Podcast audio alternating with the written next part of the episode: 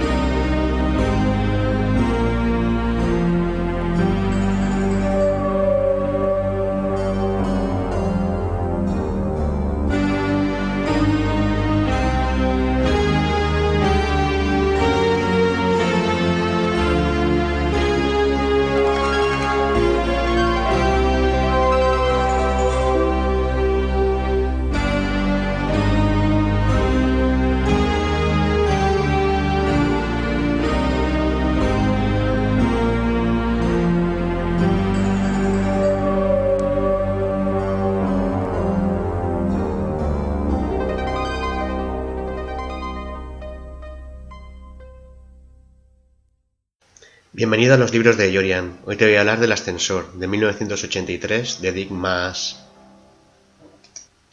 Bien, y, esta es una película que a mí me llamaba mucho la atención, la portada que sale pues esta niña con su osito de peluche mirando ese ascensor tan, tan particular y, a la vez tan siniestro.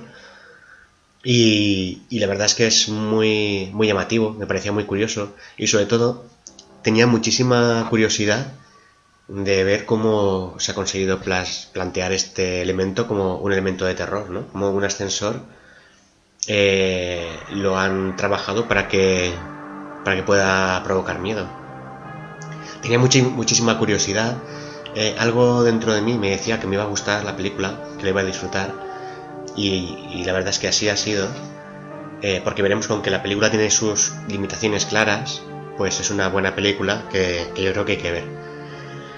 Em, una de las cosas que más me ha llamado la atención del visionado eh, tiene que ver con las expectativas que yo tenía y es em, destacar esa capacidad que, ha tenido el director de, presentar un elemento tan cotidiano como, un ascensor, como algo inquietante y peligroso e incluso, incluso amenazador. Durante fases de la película da la sensación incluso de que el ascensor piensa por sí que tiene una intención y, una mente detrás de, todo lo que, lo que está ocurriendo. Se ve claramente, por otro lado, que no es producto de una avería, sino que hay algo maléfico detrás. Pero no solamente me refiero con todo esto a que no sea no es no es el subgénero de casas de terror encantadas ni nada de eso, ni es un demonio, ni es un espíritu, ni es nada, sino que desde el principio se entiende que es el ascensor propiamente, que tiene vida, tiene una voluntad y no es que sea malo por definición porque alguien le empuja a serlo, sino porque él quiere serlo. Eh, hay una mente detrás y, con esa mente eh, planifica y, actúa en consecuencia. Esa es la sensación que da durante toda la película, que está muy bien transmitido porque Porque eh, siendo el ascensor como es un elemento que no puede perseguirte, que no puede escupirte, ni insultarte, ni nada de eso, ni apuñalarte, no puede hacer nada más que subir y bajar, abrir la puerta y cerrar la puerta, pues solo con eso eh, se ha construido toda una película, se ha conseguido que el ascensor no quizá quede terror, pero sí que parezca inquietante y, y hay toda una argumentativa tras de esto importante.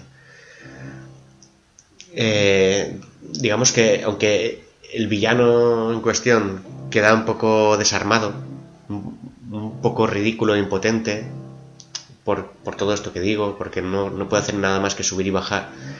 Y, y a favor de sí solo tiene la falta de voluntad de, de las personas a las que va a atacar de usar la escalera, em, pues, pues a pesar de todo ello, sí que digamos que, la película funciona. Además em, de que de que hay muertes que son bastante ridículas, porque claro, no puedes inventar una variedad abrumadora de muertes mm, en, en, un, en una película tan concreta, donde el terror, eh, digamos que se focaliza en algo tan bilineal, pero, pero sí que hay algunas que, que mantienen mucho, mucho la atención y que, que generan mucha expectación, como por ejemplo la de la del ciego, que va con el bastón y, y va a entrar al ascensor. Pero claro, como el ascensor manipula la puerta, vemos cómo se abre la puerta, pero no está la caja del ascensor. Y vemos cómo el ciego se va acercando, se va acercando y provoca mucha angustia. Es una película, tiene, tiene también algunas otras, no, no voy a contar más porque no me gusta hacer spoiler, ni estripar lo bueno que tiene una película, hay que descubrirlo. Pero tiene alguna más así también muy inquietante eh, y, que, y, que, está bien porque provocan cierta angustia, desasosiego y, y hacen que la película gane eh, los enteros que necesita para poder ser considerada una película de terror. El elemento de terror pues es este ascensor, que digamos que sigue al villano, pero claro, no queda explicado como una caja mecánica que está atada, eh, comunicada ni siquiera por un ordenador, sino por, por, unas poleas, un microchip, que es el que hace que, digamos, que gestiona las llamadas y todo esto, como este elemento puede tener puede tener inteligencia y puede tener libre albedrío y todo esto. Y, entonces eh, lo que se nos explica en la película es que hay una investigación, digamos, aparentemente se da a entender de que, de que eh, hay una empresa privada que está investigando para, para tener un, resultado para, con fines militares. Este resultado se trata de, crear chips de proteína.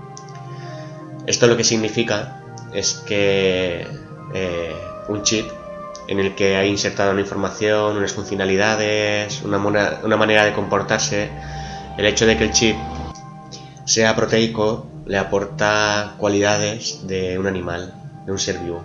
Es decir, que puede crecer, eh, puede desarrollarse y puede, digamos, evolucionar. Y finalmente, lo que ocurre con esto es que crea finalmente una especie de mente propia.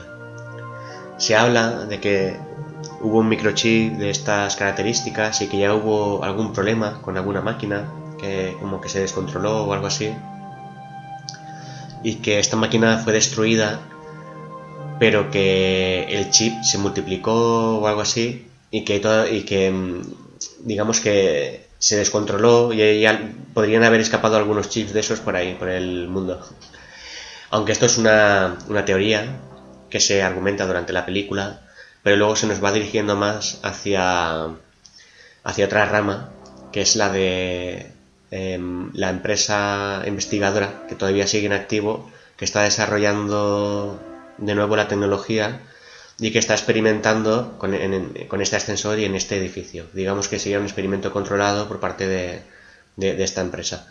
Aunque se nos muestra la otra teoría, esta digamos que no es que sea la que más fuerza tiene, sino que es la que se nos muestra o se nos trata de mostrar como, auténtica. Entre los personajes, pues tenemos al protagonista, que es Félix Aldelar, es el encargado de mantenimiento y, en realidad en la película casi parece Mulder de Expediente X. Es mi ascensor, yo tengo que arreglar mi ascensor, yo tengo que investigar mi ascensor. Y es casi pues un personaje que es un encargado de mantenimiento. Y él está en la fábrica, ¿vale? y ya está. Pero sin embargo en la película es como una especie de, superagente que está constantemente alrededor del, del, edificio, del ascensor, controlando todo lo que pasa. Y bueno, eh, además parece que tiene atribuciones superiores. su superior, es el dueño de la empresa, parece que está. Eh, que tiene relaciones con, con, esta otra empresa investigadora. Lo tienen entre los dos en acuerdo. Y le llega a ofrecer un aumento de dinero un ascenso también laboral, para que deje el tema, que lo olvide. como si las atribuciones de este técnico eh, de mantenimiento fueran más allá de, ello. Porque en la realidad solo con una orden deja de meter las narices ahí, ya, ya tenía que ser suficiente. Sin embargo, se demuestra un poco como lo que él parece sentirse que es una especie de investigador con, mucha autonomía que trata de descubrir la verdad, aunque esa verdad eh, afecte a su propia empresa. Eh, sin embargo, eh, hablamos de un protagonista que no tiene alma. No es un buen actor y al mismo tiempo su guion, su papel en la historia no, hace que, pueda soportar nada de la misma. De hecho, es uno de los personajes, como vemos por ejemplo en aquella casa junto al cementerio, es uno de esos personajes a través de los cuales si no tienes mucho cuidado se te puede escapar la historia e irse al. Pero a pesar de no tener alma, este personaje, eh, como la idea de la película sí que está bien trabajada, la idea del ascensor, ese, elemento tan incómodo, eh, está, muy bien trabajado, a pesar de que, era difícil integrar, pero se ha integrado bien. Entonces, eh, Félix, el protagonista, a pesar de ser un personaje sin alma y ser un personaje que no tiene, no tiene espíritu suficiente como para recordar la película por su, por su papel, sin embargo, él se convierte en, en, el complemento necesario que necesita el ascensor para darle dinamismo, porque el ascensor por sí solo ese dinamismo no lo puede tener digamos que Félix es el brazo del ascensor, es el que cada vez que se mueve durante la película por, ahí, cuando está conduciendo, va a investigar un sitio, va a otro, o lo que sea, es el personaje que lleva el ascensor consigo o la idea del ascensor consigo. Si no existiera este personaje, cada vez que, que cambiara la escena del ascensor, el ascensor dejaría de existir para el espectador. Por lo tanto, es un personaje que sí que le dota de dinamismo, hace que nos creamos un poco más todo este asunto del ascensor y por lo tanto, aunque es un personaje que no tiene alma, sí que funciona y sirve a la película como debe hacerlo. Eh, y además es necesario para, que no se derrumbe. Es, curioso porque es uno de los personajes, como digo, por los cuales la película se te puede escapar y al mismo tiempo es el personaje esencial para que no se derrumbe. Porque sin este personaje el ascensor no tiene sentido. Y si el personaje tuviera más peso, quizá eclipsaría al ascensor. Por lo tanto, está bien bien colocado y funciona. Por otra parte tenemos a la mujer de Félix, que es una un personaje que es una mujer que está loca, claramente, es disonante y es disruptiva. Em, es un personaje que está ahí, eh, mm, podría no estar porque no aporta nada a la, a la película, sirve, digamos, un poco de excusa para generar una especie de subtrama de la que hablaré después pero es un personaje que está ahí, podría no estar, y está recibiendo información de las cosas que ocurren. Ella no es productora de información, solo receptora. Es decir, que Félix llega, le cuenta las cosas que han pasado, llega una amiga suya también, le cuenta cosas que ha visto y, demás. Y ella es una persona que no sabe interpretar la realidad, interpreta a su manera, eh, muy disonante, muy exagerada, como digo, muy disruptiva, de manera que Félix está teniendo una entrevista con una mujer eh, para averiguar algo acerca del ascensor y la amiga de esta chica le, dice que, lo ha visto con otra hablando y ella ya está pensando que ha sido infiel y poco más que poco menos que le ha puesto las maletas en la puerta, le ha montado un número, numerito delante de sus hijos, bueno, se han ido todos, le ha abandonado, bueno, una cosa que dices, ¿por qué te has casado con esta mujer? ¿vale? Pues esta mujer es así, ¿vale? Es un personaje que no aporta nada más a la historia más que como parte de una trama que vendrá después. Es un elemento explosivo, es un elemento que de pronto, en un momento de la película, revienta y esa explosión debería cambiar todo, porque el mundo de Félix ha cambiado para siempre, supuestamente. Y, ese cambio debería reflejarse en la película, debería desordenar muchas cosas y, Félix debería andar perdido o tratando de reorganizarlas. Y sin embargo, toda esa explosión no provoca ningún efecto ni en Félix ni en la historia, lo cual es bastante eh, chocante. Y por eso hablo de que es, eh, es un, personaje desordenado, disonante y disruptivo. No solamente por su actuación, o sea, por, por, cómo recibe la información, porque eso es parte del guion, sino porque no tiene sentido dentro de la historia. No tiene sentido casi que esté, pero lo que desde luego no tiene ningún sentido es que todo lo que ella provoca no, no provoque a su vez nada en, la película. Por otra parte, el, otro personaje, digamos, interesante es la investigadora, la persona que estaba entrevistándose con, con Félix. Esta mujer eh, representa el deseo inalcanzable de, del actor, del, protagonista, de tener un amor de verdad. Em, no se muestra explícitamente en ningún momento. En algún momento se hace ver que él la desea y en el momento en que, digamos, ella está como, como acercándose a él, pero porque al ser ella investigadora y periodista, ya pretende obtener información.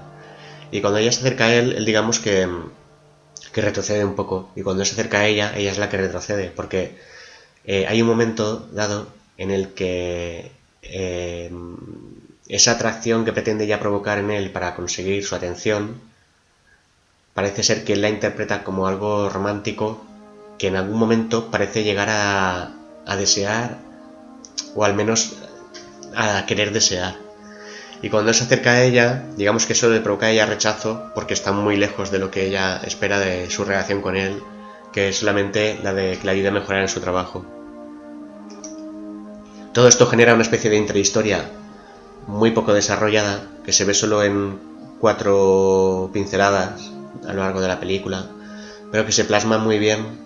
Y aquí sí que eh, Digmas tuvo un detalle estético bonito, que es el momento en que él la acerca a, su oficina, la oficina de ella, y, ella cuando va a bajarse, él se acerca a ella como para besarla o algo así, y ella recula y hace como una cobra. Y cuando ella sale del coche, él se queda como un poco consternado porque no ha interpretado bien lo que estaba ocurriendo y porque ese anhelo que se estaba empezando a despertar en él de tener una relación de verdad, porque lo que está visto claramente es que lo que tenía en casa no lo era, la cámara se va alejando, se va alejando, mientras ella se aleja y se va viendo una escultura al lado de ella, ella la va dejando atrás, en la que sale un hombre besando a una mujer. Y, y esto, si hubiera estado muy bien trabajado, podría haber provocado incluso un escalofrío en el, en el espectador. No lo hace, pero sí que estéticamente se aprecia esa belleza de lo, que, de lo que está ocurriendo en ese momento.